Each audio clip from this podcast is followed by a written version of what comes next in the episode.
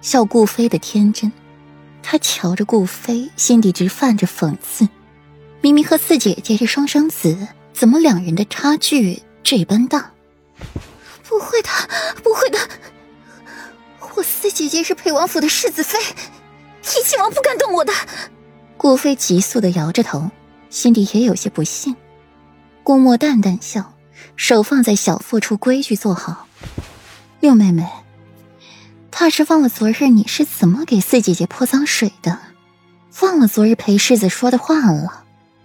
裴世子没有你这样的姨妹，四姐姐更不会有你这样的妹妹。裴世子碍于身份不能把你如何，可我父王却是不用顾及这些的。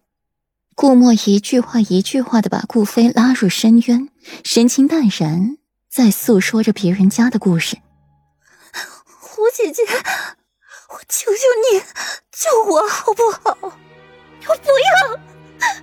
顾飞现在肠子都悔青了，那日计划周密，哪知道会出这样的变故。六妹妹，姐姐没法子救你。顾飞眼底不掩饰那抹嘲讽了，让顾飞看得真切。是你，是你害的我。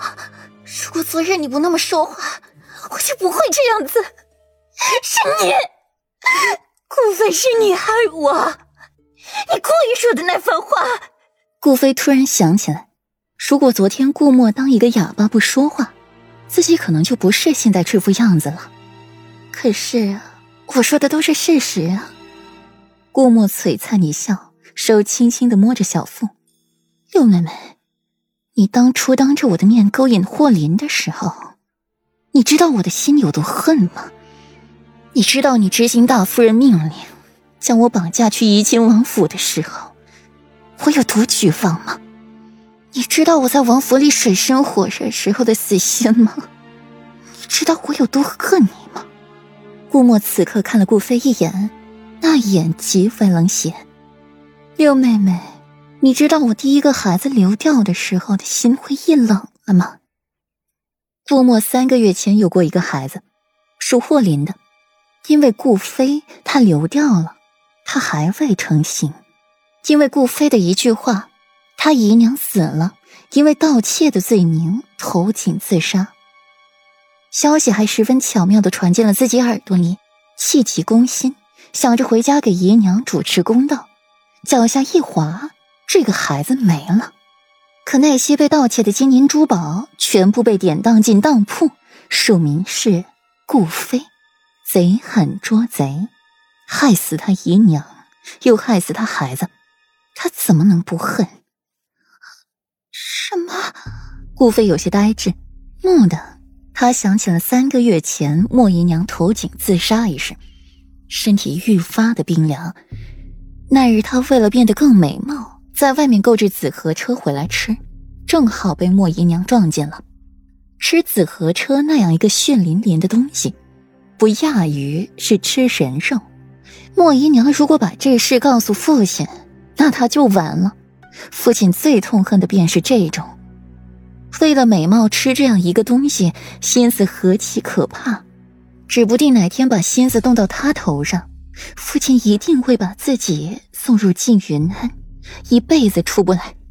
紫河车珍贵，极难得到，而且还是新鲜的，需要巨大的财力。顾飞手头紧，这会儿又被莫姨娘撞了个正着，便计从心来，盗窃财物死当。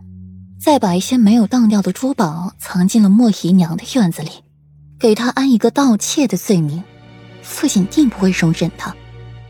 为了不牵连我姐姐，他便投井自杀。顾飞一举两得，得了钱财，还让莫姨娘永远的闭了嘴。可是顾墨怎么会知道呀？我姐姐，事情不是这样的。顾飞的声音愈发的弱了。六妹妹，顾墨眸色不变，手抚摸着小腹，脸上扬起了一抹慈爱的笑容。吴姐姐如今又怀孕了，你替不替吴姐姐高兴？